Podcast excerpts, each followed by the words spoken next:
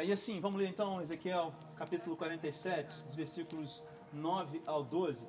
Eu vou ler na minha versão, irmãos, mas os irmãos podem ler na versão de vocês também.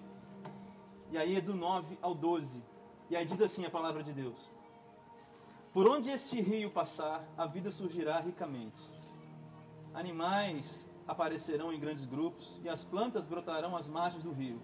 Haverá peixes no mar morto, porque as águas do rio tornarão puras as águas do mar. De modo que o, onde o rio fluir, tudo viverá. As margens do mar morto em Engedi e até em Englaim, em Eglaim, os pescadores apanharão peixes e estenderão as suas redes ao sol para secar. O mar morto dará tanto peixe quanto o mar Mediterrâneo. Peixes de todos os tipos, os brejos e os pântanos em volta do mar morto não serão purificados serão deixados para dar sal. 12. Ao longo das margens do rio nascerão árvores frutíferas de todo tipo. Elas não perderão as suas folhas, nem deixarão de dar fruto durante todo o ano. Produzirão seus frutos mensalmente, sem nunca falhar.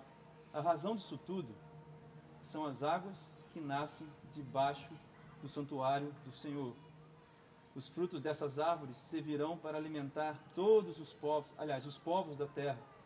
E as folhas servirão como remédio para curar as pessoas. Nós falamos no primeiro dia sobre o nível da profundidade. E a ideia foi que existe então uma medição para cada fase da vida. Não é assim, a gente não começa lá dentro do rio. Mas a questão é que a gente tem que respeitar a medição que o próprio Deus dá e se numa mão ele está com uma mão ele está medindo a maneira como o, o tamanho da nossa caminhada, com a outra mão ele está caminhando com a gente. Nós falamos sobre isso, sobre as, as diferenças desses níveis. No segundo dia a gente disse que Camila deu a palavra para a gente e ela trouxe que à medida que você vai entrando, as águas vão te curando e esse é o nível do renovo. Então olha só, o next level é um nível onde você também é consertado. No terceiro dia a gente falou do nível do discípulo, que foi semana passada. E aí, e aí nós falamos que o nível de discípulo começa para quem sabe nadar. Porque Ezequiel chega no momento e ele diz assim: Olha, não dá mais para andar a pé. Após a última medição, muda também a maneira de caminhar. Mas aí na semana passada a gente falou também que às vezes nós estamos mais preocupados com o que, que acontece no rio ou no mar do que com a própria companhia de Jesus.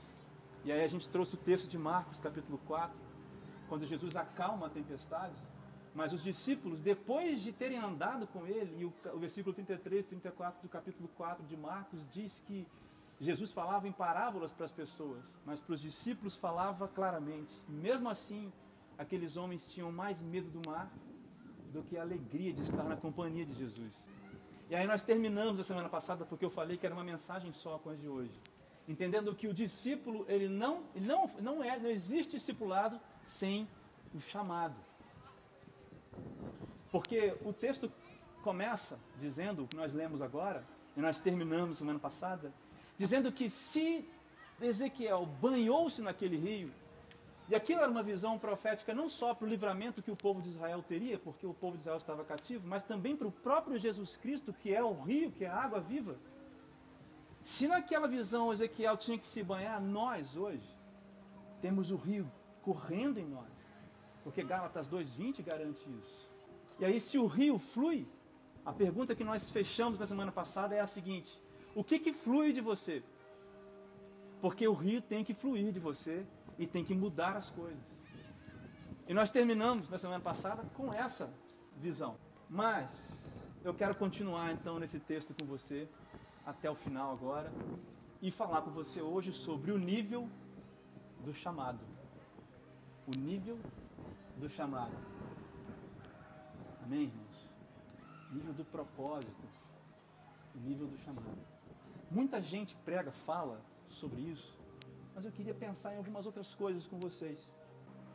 E a primeira coisa que eu quero dizer para você está lá no versículo 8, o trechinho do versículo 8 do capítulo 47, ele diz assim: Esta água flui na direção. Presta atenção que existe uma direção. Então, quero dizer que existe direção certa para o seu chamado. Nesse caso, a água caminhava para o Mar Morto. O mar é o lugar, mas a direção é o caminho que essa água tinha. Existe um caminho para fluir do rio. E qual que é o caminho, cara? São os perdidos que ainda não reconheceram a voz de Cristo. Porque você sabe, né? Eu sempre falo isso aqui, João 10. Aqueles que são de Cristo não resistem ao chamado, mas eles têm que ouvir a voz de Cristo. Você não pode esquecer, para começar, que o Evangelho do Reino de Deus é a melhor notícia para a humanidade. Cara, eu falei na semana passada, eu vou repetir, isso é muito sério. Não existe nada melhor para a humanidade do que o Evangelho do Reino de Deus. E ele é tão bom, e ele é tão a única saída, que mesmo que quem estiver ouvindo em qualquer lugar do mundo diga que é uma baboseira ao Evangelho, ainda continua sendo a única saída. O problema é que existem pessoas covardes demais para covardes demais para aceitar o confronto, medrosas demais para aceitar o consolo também. Mas você tem, você tem que entender que você é chamado para levar as boas novas. Evangelho significa boas novas. Você é chamado para levar a única solução do mundo, cara. A única coisa que pode salvar o mundo.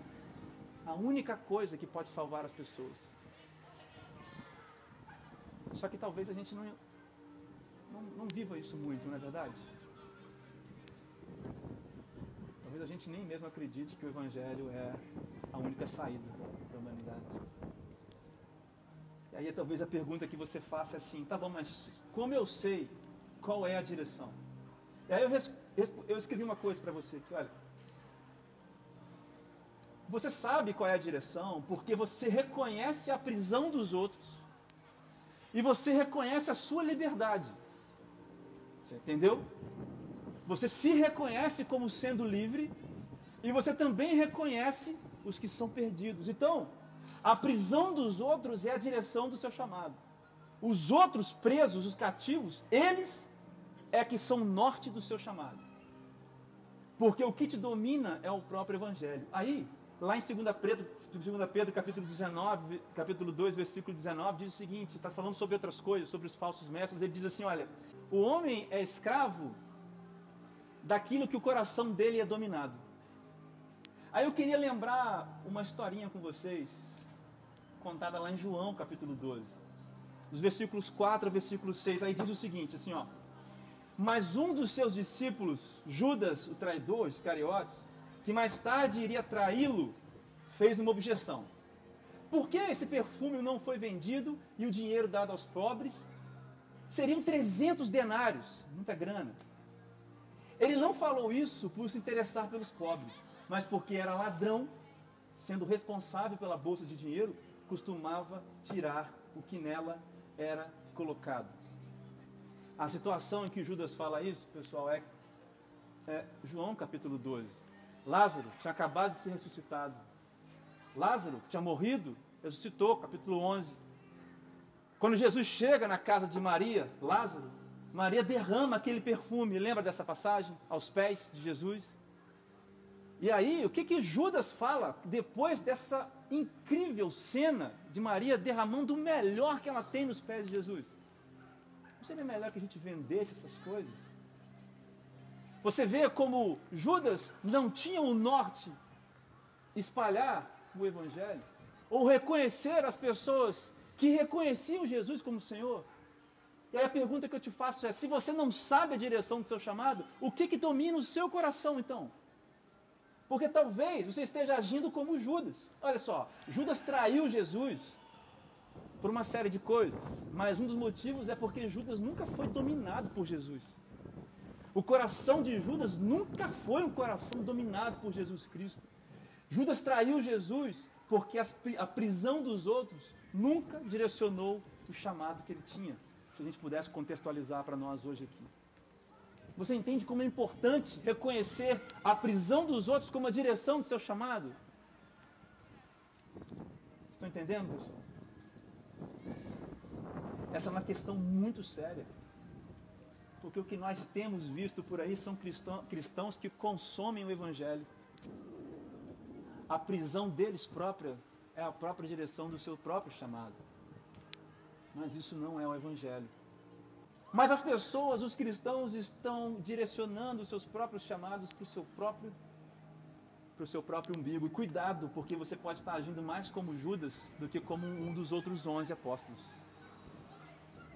Cuidado com o que você acha que tem valor para você. Porque a prisão dos outros deveria direcionar o seu chamado. Mas em segundo lugar, falei que são seis coisas, em segundo lugar, eu quero dizer que existe lugar certo para o seu chamado.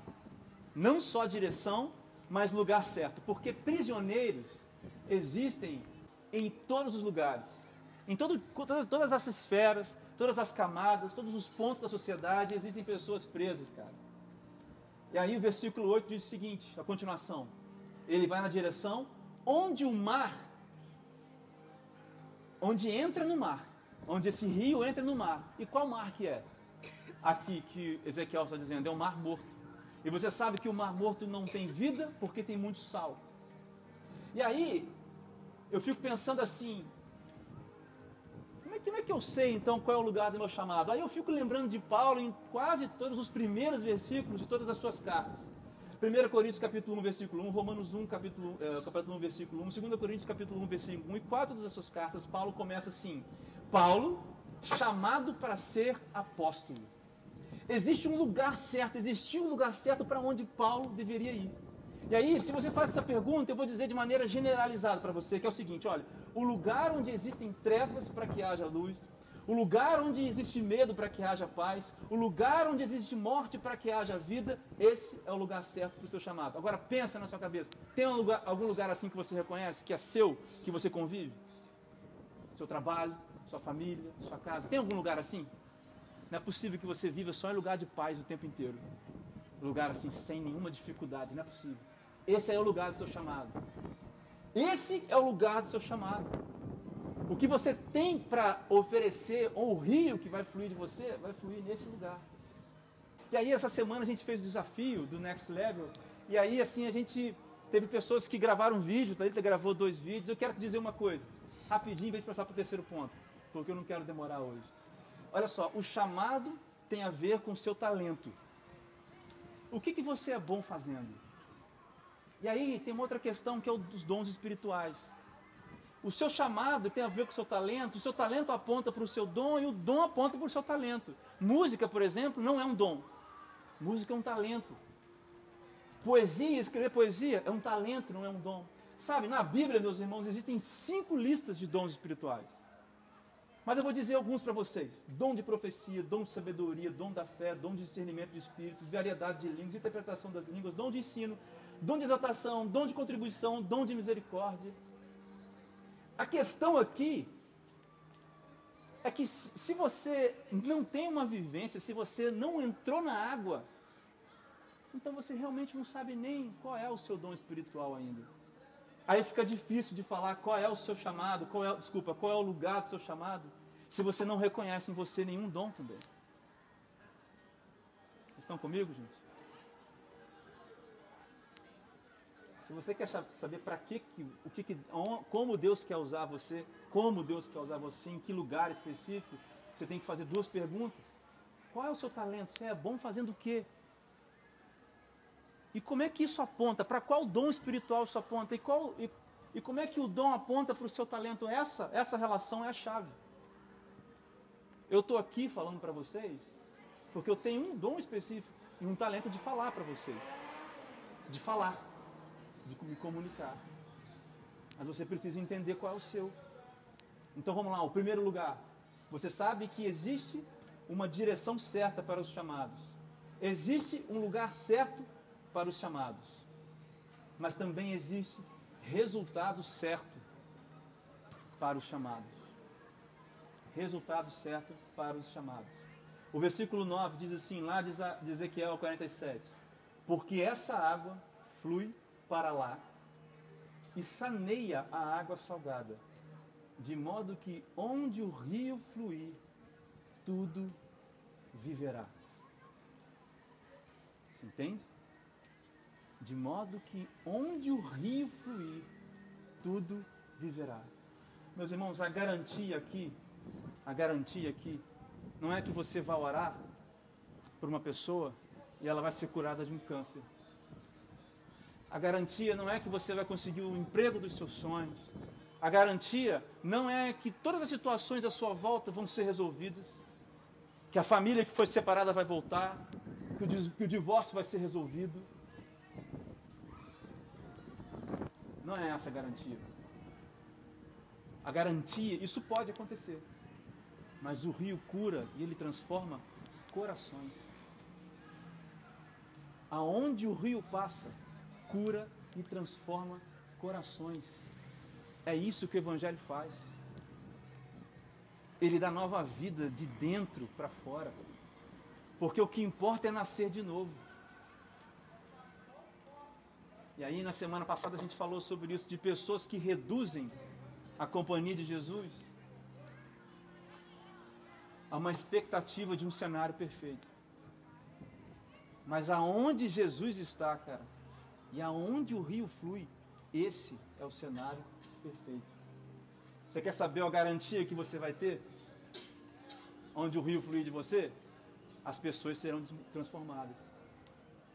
Quando eu passei por aquela situação do suicídio tudo mais, e quando, depois daqueles 50 dias na minha casa, orando e lendo, e eu fui encontrado, eu não encontrei, eu fui encontrado, eu não tinha capacidade para encontrar. Quando eu fui encontrado, eu percebi que alguma coisa começou muito forte na minha família. Na minha família tem muita gente precisando de milagre. Tem gente precisando de cura. Tem gente que foi cristã e deixou de ser cristã. Tem gente que precisa de um milagre. Mas naqueles dias em que a gente orava na minha casa, eu percebi que o coração das pessoas foi tocado. Muitas coisas não mudaram entre nós, mas os nossos corações foram mudados. Isso é paz. Isso é descanso. É isso que o Evangelho faz. Essa é a garantia do seu chamado. Presta atenção. Lá em Atos capítulo 7, nos últimos versículos, diz o seguinte: Estevão estava levando pedrada para morrer. E aí falou assim: ó, então caiu de joelhos e bradou ao Senhor, o Estevão: Senhor, não os consideres culpados desse pecado. E dizendo isso, adormeceu. Bacana. Mas o versículo 1 do capítulo 8 é muito incrível, porque é simplesmente assim: E Saulo estava ali, consentindo da morte de Estevão. Você sabe o que aconteceu com Paulo, com Saulo depois disso? Mas qual que é a relação? Atos 22, capítulo, 20, é, capítulo 22, versículo 20. Paulo foi preso em Jerusalém.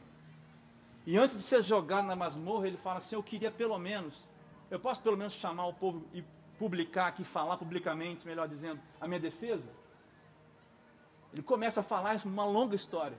No final, ele fala isso daqui. Ó. Eu estava lá quando o Estevão foi apedrejado, dando a minha aprovação.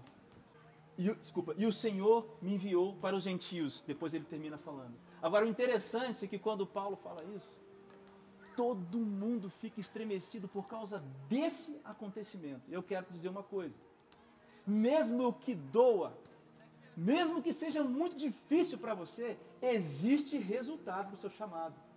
Porque enquanto Estevão estava sendo apedrejado e pedindo para que, que não fosse imputado sobre ele os pecados, e Saulo estava lá consentindo com isso, muito tempo depois, esse mesmo ato fez parte do discurso de Paulo, usado para pessoas ficarem impactadas pelo próprio testemunho de Paulo. Você está entendendo? O que você faz, meu irmão, presta atenção aqui, olha, o que você vive importa. Faz toda a diferença. João, João Batista, João Batista, não João apóstolo, o João Batista. Eu, eu acho que é João capítulo 2 ou 3, que conta assim, que umas pessoas viram Jesus fazendo milagre e falava assim, olha, e falaram assim, realmente, aquele homem que vivia no deserto comendo lagarto, fazendo tudo, tudo que ele falou desse homem é verdade. O que João Batista falava, sendo do jeito que era, vivendo do jeito que estava vivendo, do jeito que ele era, marcou pessoas. E essas pessoas reconheceram Jesus. O que você faz importa. Mesmo que doa, mesmo que custe o seu sangue.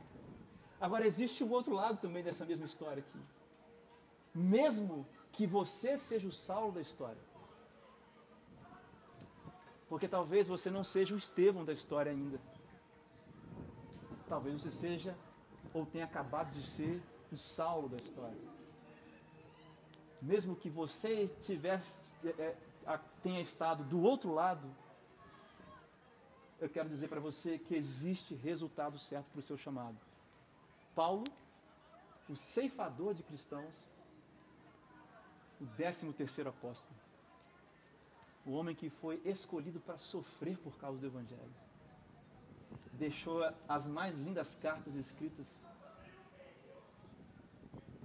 Mesmo que você seja o salvo da história, existe resultado certo para o seu chamado. Amém? Quatro. Eu quero dizer que para os chamados existe improbabilidade. Eu quero dizer que para os chamados existe improbabilidade. João capítulo 15, versículo 16 diz assim: Não fostes vós que me escolhestes a mim. Olha as palavras de Jesus, cara. Pelo contrário, contrário, eu escolhi a vós outros e vos designei, designei para que vades e deis fruto. E o vosso fruto permaneça, a fim de que tudo, a fim de tudo quanto perdirdes ao Pai em meu nome, eu vou-lo conceda. Meus irmãos, essa palavra é tão forte porque aqui Jesus está colocando assim: olha, é mais importante o propósito para o que você nasceu do que a oração que você faz, é quase que uma condição. Eu vou atender às suas necessidades quando você viver aquele propósito. É, é, Jesus está sendo realmente radical aqui.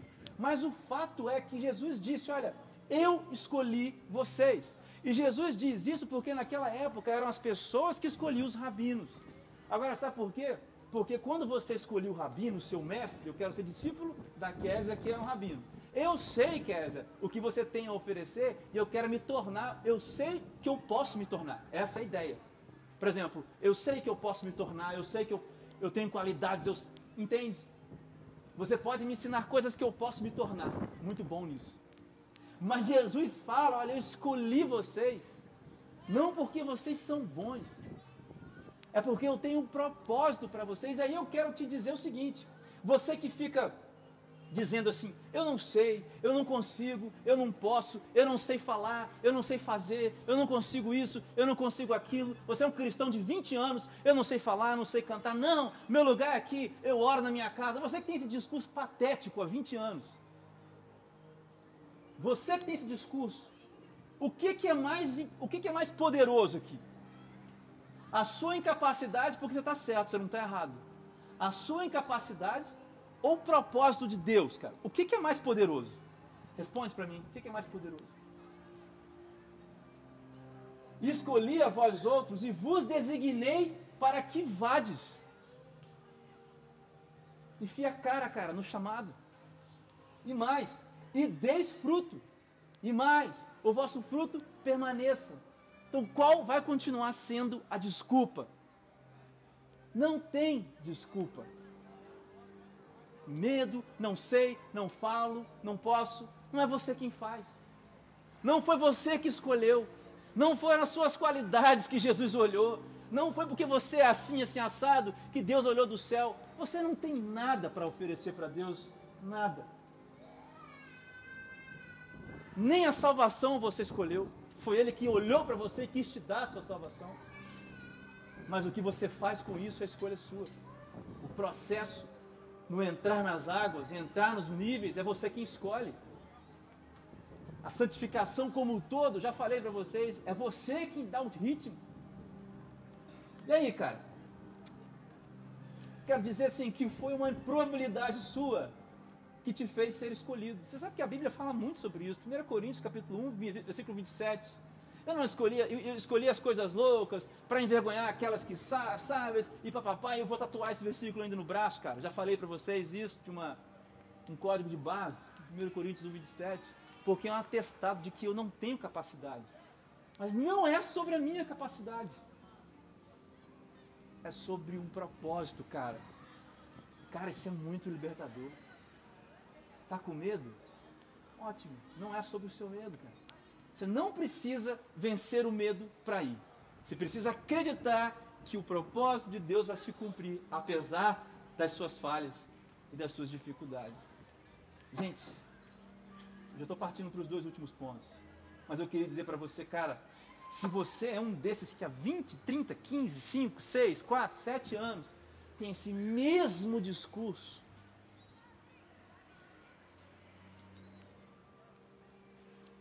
tem alguma coisa muito errada com você.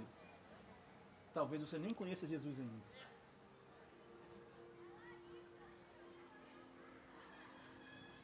Porque ninguém resiste à voz do Mestre. Ninguém é o mesmo depois que o Mestre fala. Você pode duvidar. Os discípulos duvidaram, mas eles nunca mais foram os mesmos. Em alguns momentos, quando tudo parecia difícil, voltaram para as redes. Mas eles foram aqueles que eles deveriam ser as colunas da igreja. E tiveram o privilégio, eu sempre falo isso, de dar as suas vidas, tiveram o privilégio de serem decapitados, morrerem de cabeça para baixo por causa desse evangelho. O que esses homens têm no céu, nós não podemos nem imaginar. Amém? Mas também, meus irmãos, nos chamados, ou nesse caminho dos chamados, ou nessa atmosfera dos chamados, existem os pântanos. Versículo 11, mais dos charcos de Ezequiel 47, o mais os charcos e os pântanos não serão saneados, serão deixados para o sal. Evitando aqui coisas mais profundas que essa passagem quer dizer, eu quero destacar alguns pontos só com você, desse pequeno trechinho. É, eu fico pensando no que é um pântano. Eu até escrevi lá no último dia do, do desafio do Next Level, dia 5. Eu penso que vocês já viram um pântano como é que é assim, mas ela assim, você até vê folhas, não vê folhas? Umas folhinhas verdes e tal, mas nunca tem fruto e eles até enganam se você ficar vendo de longe. Você até parece que tem alguma coisa boa neles. Na verdade, eles só estão ali acumulando água imunda, sujeira e sal. Se a gente for pensar no contexto de Ezequiel. É isso que um pântano é. E a palavra diz que para alguns o rio não vai sarar. Alguns o rio não vai sarar. Meus irmãos, lá em Judas, capítulo 1, versículo 13, tem uma palavra para uns caras que são os falsos mestres, né, Camila? 2 Pedro, capítulo 2 também. Lá em Judas é muito, muito pesado. Fala que esses homens são como estrelas cadentes, que não brilham mais. São em, em, em 2 Pedro, capítulo 2, acho que versículo 22, diz que eles são como, é, é, é, repete Provérbios 26, 11, que eles são como cães que voltaram ao, ao vômito, que eles são como porcos que voltaram à lã, mas esses são os falsos mestres. Falsos mestres. Esses são os homens que ficam ludibriando as pessoas aí na televisão que a gente vê. Eu não estou falando desses caras. Eu estou falando de pessoas que, olha só, hein, andam, agradam ao Senhor, fazem o que é bom aos olhos do Senhor, mas não tem o coração voltado para o Senhor. Você duvida que essa pessoa exista? Segunda Crônicas, capítulo 25, versículo 2. O rei Amazias. Segunda Crônicas, capítulo 25, versículo 2. Eu não vou ler para vocês, mas eu vou contar a história. E a palavra lá no versículo 2 diz o seguinte: olha, o rei Amazias era um rei que fez o que era bom aos olhos do Senhor. Só que não era um rei que andava segundo, que não tinha o coração segundo, Deus, segundo o coração de Deus, como os seus antepassados ou seja, como Davi. Aí existe um episódio. O rei Amazias pega 3 toneladas de prata e vai contratar 300 homens. O rei Amazias é o rei de Judá. Vai contratar 300 homens de Israel. Eu esqueci o nome do rei de Israel agora. Ele vai contratar os caras para uma guerra. Contrata os caras para a guerra. Ora, e o profeta diz assim: Olha, Deus falou aqui que é para você não levar esses caras. Aí ele fala assim: Mas e o ouro? Que, a prata que eu já gastei? Aí o profeta: Deus vai te dar muito mais do que isso. Faz o que Deus está mandando. O cara faz o que Deus está mandando. Vai para a guerra, vence a guerra. Só que, enquanto ele está lá na guerra, os 300 que ele convidou ficaram chateados com ele, foram nas cidades de Judá e saquearam as cidades. Aí, com os despojos do lugar onde ele foi guerrear, que eu acho que eram os domitas, eu não sei agora, não estou lembrando, ele fica chateado com esse negócio. Sabe o que ele faz? Ele começa a adorar o outro Deus. Aí prof... os deuses do, do povo que ele destruiu lá. Aí o profeta volta para ele e fala assim: Por que, que você procurou, é a voz de Deus, por que, que você procurou os deuses de um povo que nem protegeu esse próprio povo? povo porque você acabou de derrotá-los. Enquanto o profeta estava falando, o Amazias fala assim: Olha, cala a boca. Quem te perguntou alguma coisa? Desse jeito aqui, estou dando uma contextualizada para o nosso tempo. Sai daqui, senão te mando te matar. E aí o profeta vai saindo, e a palavra, enquanto ele vai saindo, dá tempo dele dizer assim: Olha, Deus vai te cobrar tudo o que você está fazendo. Você vai pagar por isso que você fez.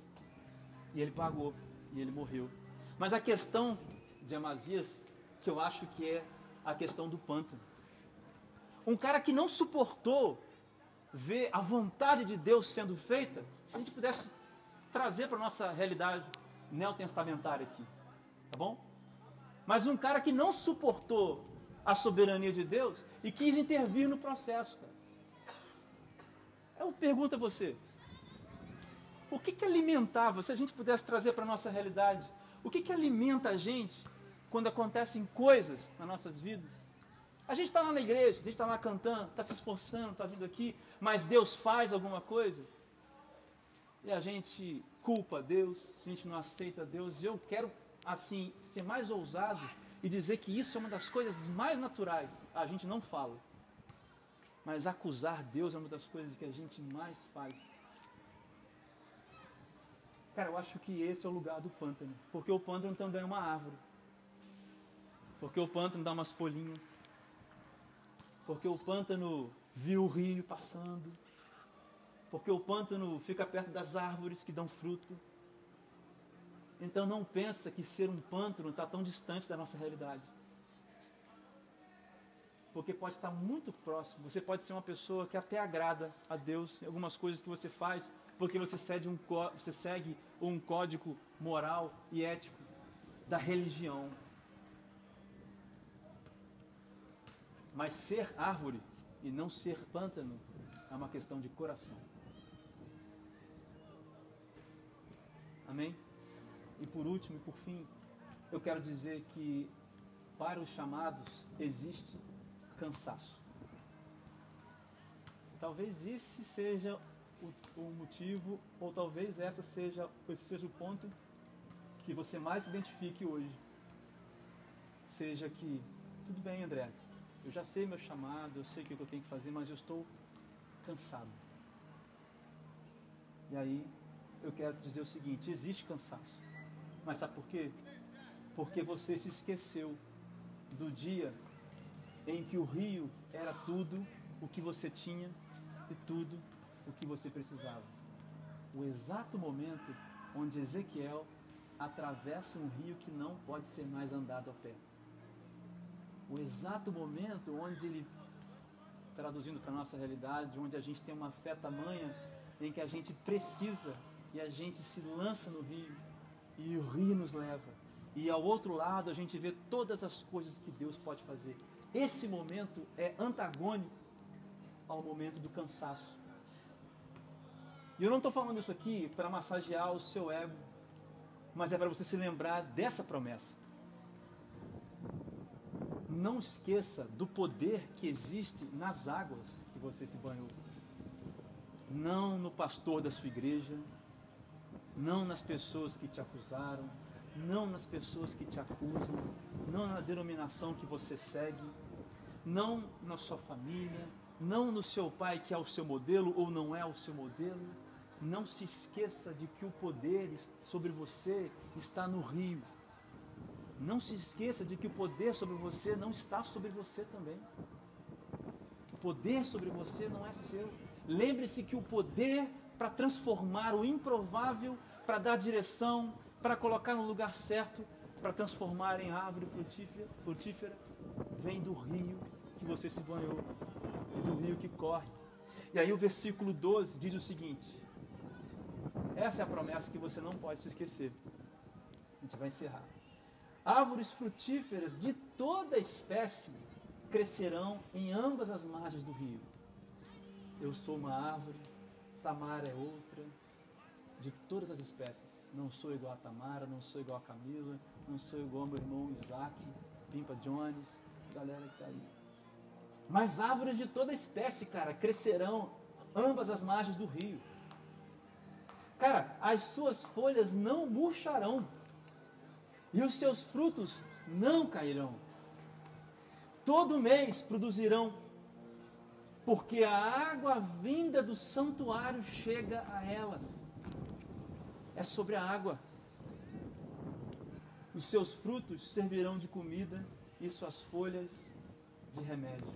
Talvez hoje você seja uma pessoa que conhece seu chamado, sabe o seu chamado, mas uma pessoa extremamente cansada. Talvez o que você precise hoje é se lembrar da promessa, dessa visão profética que Ezequiel teve do próprio Jesus. Cara, Jesus é a água que rega você. Amém? Eu quero três perguntas para aplicar essa mensagem hoje. Eu quero que você responda. Depois dessa série de mensagens, esses quatro dias, aonde você está? Você é o cara da, do calcanhar até hoje. De boa. Você é o cara do calcanhar até hoje. Nasceu num lar cristão ou encontrou Jesus há algum tempo. Você ainda é esse cara. Você não está vendo quantas pessoas aqui. Sabe o que aconteceu essa semana no Rio? Duas coisas, uma em e uma no Rio. Sabe o que aconteceu no Rio de Janeiro? Eu hoje chorei porque ouvi uma mãe desesperada dar uma entrevista. Uma mulher deu uma bala para uma criança e ela morreu. E a criança morreu envenenada. A suspeita maior é de que tenha morrido envenenada. E aí, quando eu ouvi aquilo, eu só fiquei pensando assim, cara, será que alguém algum dia passou por essa pessoa que preparou uma bala para matar uma criança? Será que alguém falou do evangelho para essa pessoa? Alguém aproveitou a oportunidade? Aí lá em Barra Mansa tinha uma criancinha, uma adolescente, 16 anos, adolescente de 16 anos, uma criança. O cara entrou, estrangulou, matou. Barra Mansa. Que não tinha. Será que alguém, será que alguém não desistiu desse cara? Será que as pessoas com quem você se encontra pela rua, pela vida, nos seus negócios, nos seu, seus afazeres, Cara, em que nível você está até hoje? Se você está caminhando, você está passando, maravilha. Respeita os 500 metros, porque quem mede não é você. Segura numa mão, uma mão, Deus está marcando a medição, e na outra Ele está te segurando, cara. Vai embora, vai indo. Mas, cara, se você continua no mesmo nível, no mesmo lugar. Segunda pergunta: quem é você? Você é um pântano ou você é uma árvore? O que, que importa para você hoje? Você é uma árvore que pode se lembrar dessa promessa? Ou você é um pântano que pode se lamentar pelo juízo que também essa promessa diz? A palavra diz que os pântanos serão deixados para o sal onde há sal, há morte. E a morte aqui é a morte espiritual. Terceira e última pergunta. Qual é o seu chamado, cara? Que, que você faz com ele? Eu tenho pedido a Deus que levante pessoas aqui nesse lugar que não aceitem viver menos do que 100% do que Ele planejou para que a gente viva. E você tem que entender que isso é uma escolha sua. Você precisa entender que a soberania de Deus passa por uma brecha de permissão de escolhas que você tem que fazer. E se você escolher não seguir pelo caminho que ele tem para você, a consequência também é sua. E na semana passada, eu orei pedindo a Deus, tenha paciência, Deus, tenha paciência. Mas hoje eu vou trazer a palavra de Lucas, acho que capítulo 3. O machado está posto para cortar toda árvore, João 15, capítulo 15, versículo 1, 2, 3, 4, 5. Toda árvore que não dá frutos. Eu quero orar por nós hoje aqui.